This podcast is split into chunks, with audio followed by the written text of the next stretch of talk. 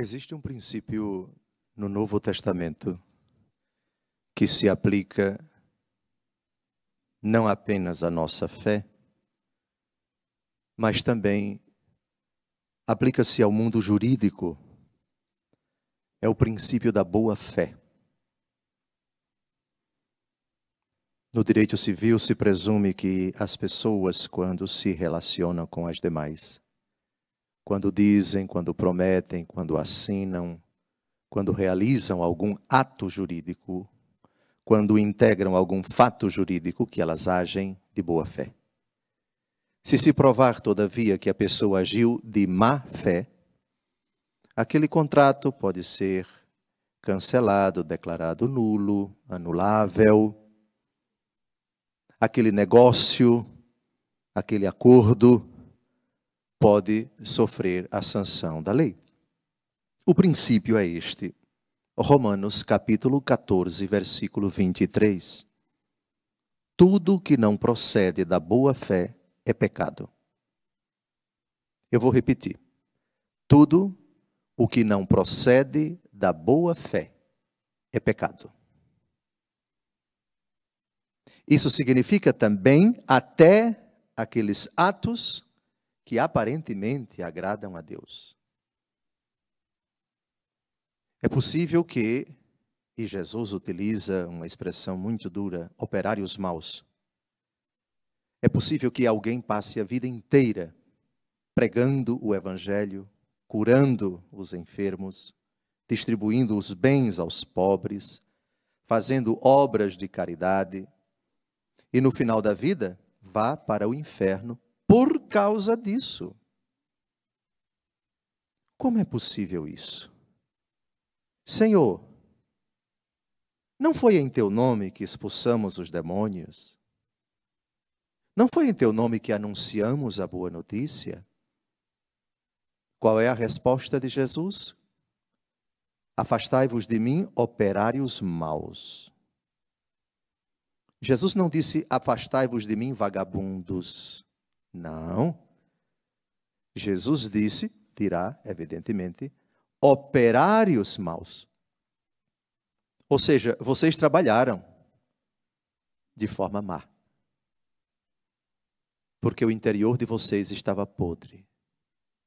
Se os outros conheciam o exterior, se os outros viram, se os outros desfrutaram do trabalho de vocês, da suposta caridade de vocês, da generosidade de vocês, do empenho de vocês, do apostolado de vocês. Eu conhecia o coração de vocês. Coração podre. Coisas realizadas não com retidão de coração, não com pureza de alma, mas com interesse sórdido, mas com sentimentos espúrios eu repito, Romanos capítulo 14, versículo 23. Tudo o que não procede da boa fé é pecado. Tudo o que não procede de um coração reto, de um coração puro, de um coração íntegro, ali onde somente Deus sabe, somente Deus conhece, somente Deus sonda as nossas verdadeiras intenções. Esse é o ponto da liturgia que nós acabamos de ouvir. Sim, porque nós podemos realizar coisas que externamente sejam dignas de louvor dos homens e materialmente agradáveis a Deus, formalmente nós podemos fazê-las de forma apegada, fazê-las de forma escravizante e escravizadora por isso, Jesus, no Evangelho de hoje, fala do desapego, fala da necessidade de se estabelecer uma relação de relatividade e não de absolutividade ou absolutismo com os bens que nos cercam e com os quais nós estabelecemos, por força eh, das circunstâncias, por sermos seres sociais, uma relação importante, eu diria até imprescindível, com as demais criaturas. Algumas pessoas quiseram se aproximar de Jesus para serem seus discípulos. E Jesus disse: Olha, quem coloca a mão no arado e olha para trás não é digno de mim. Descartou um. O outro, Senhor, eu te seguirei para onde queres que vais. É, as aves têm os seus ninhos, as raposas têm suas tocas, mas o filho do homem não tem onde reclinar a cabeça. Descartou outro. E o terceiro, todos sabem, Senhor, eu te seguirei, mas deixa primeiro que eu enterre os meus mortos, deixa primeiro que eu me despeça da minha família. Olha, deixa que os mortos enterrem os seus mortos. Vocês vão anunciar o reino de Deus. Ou seja, eles queriam seguir o Senhor, mas antepondo as criaturas, as suas obrigações, por mais importantes que elas parecessem ser, e Jesus ficaria, na prática, em segundo lugar. Hoje, Jesus fala do desapego. Quem não se desapega de seu pai e sua mãe, e vem a mim.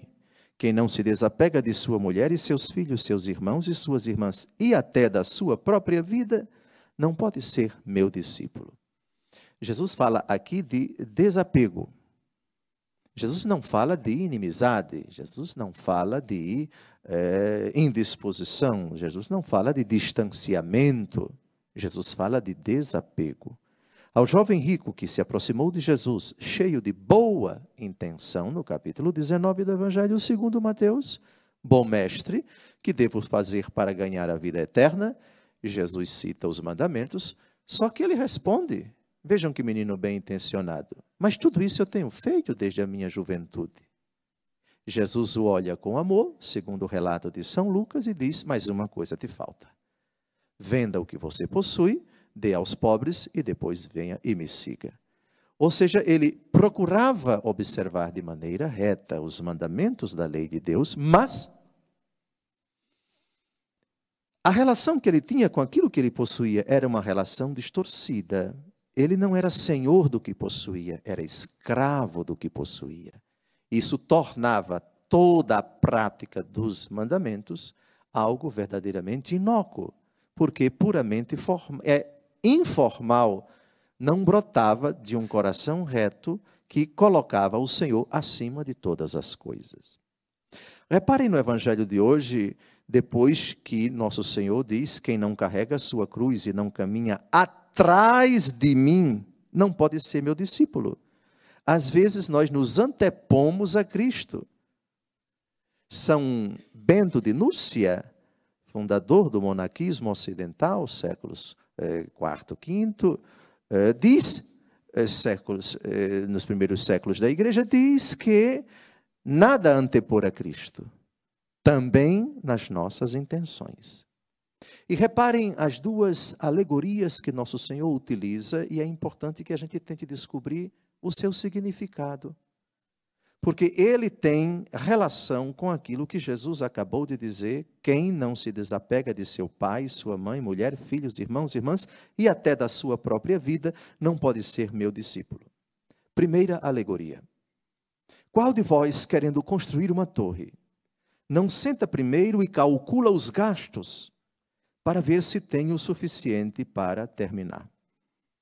Então temos alguém que quer construir uma torre. Primeira constatação: esse texto deve ser interpretado à luz de outro, e eu citaria aqui o Salmo: Se o Senhor não construir a nossa casa, em vão, podem repetir? Em vão trabalharão os construtores. Se o Senhor não vigiar nossa cidade, em vão vigiarão as sentinelas.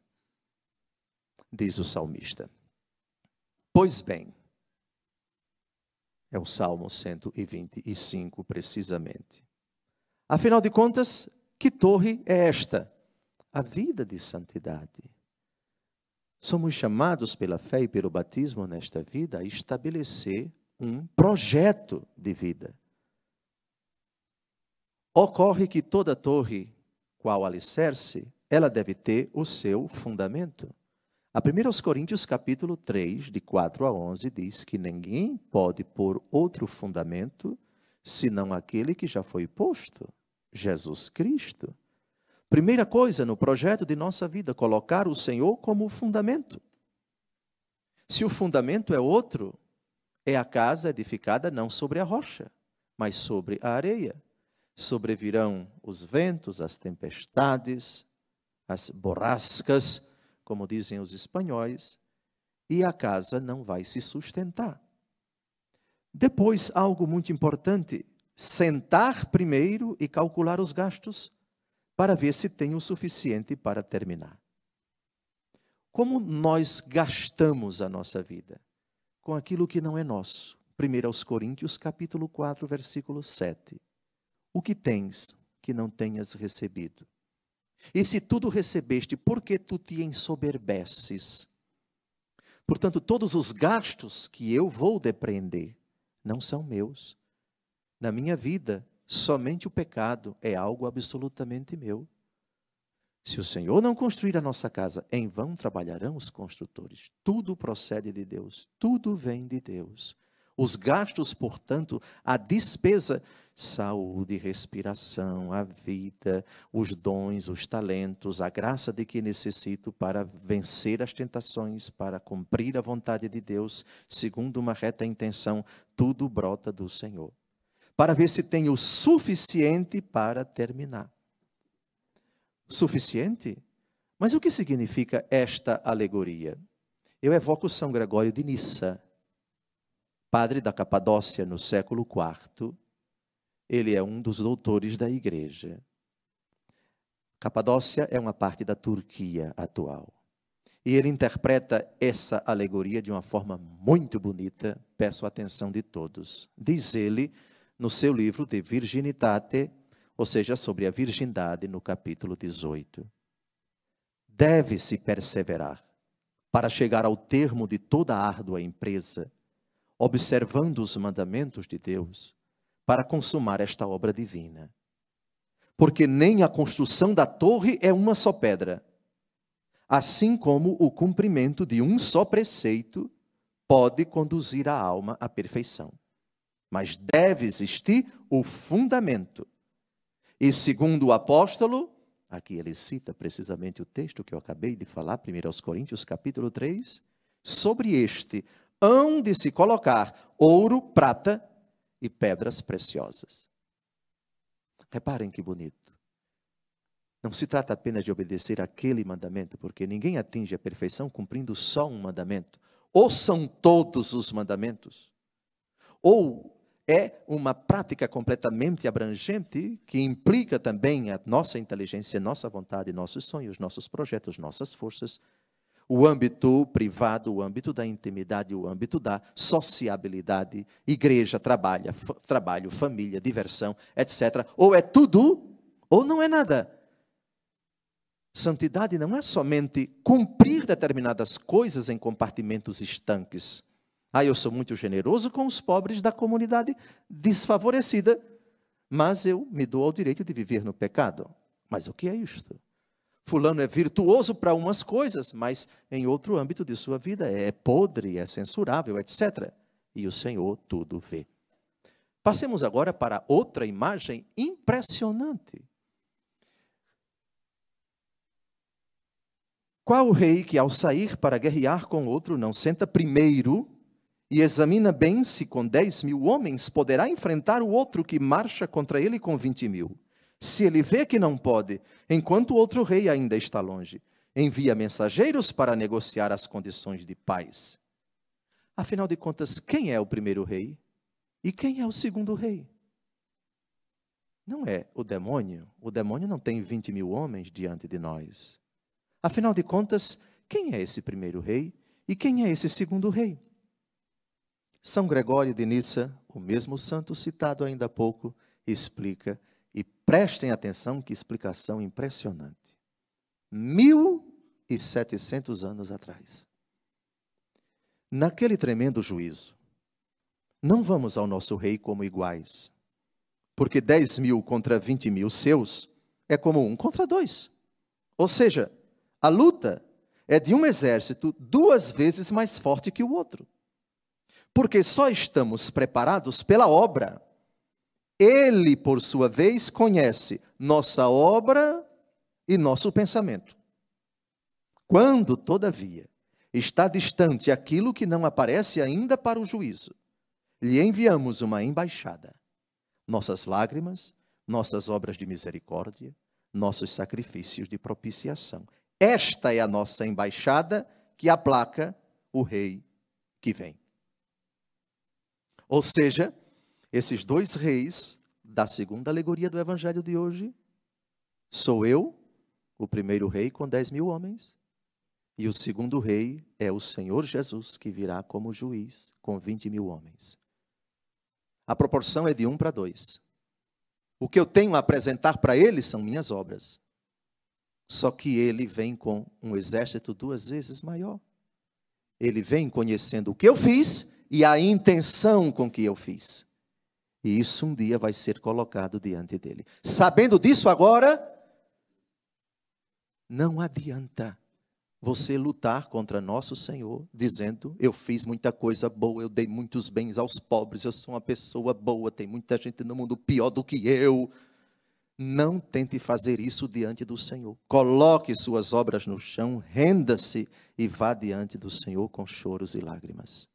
Senhor, tu sabes do, do meu coração, tu conheces, tu me sondas, como diz o Salmo 136. Tu sabes tudo.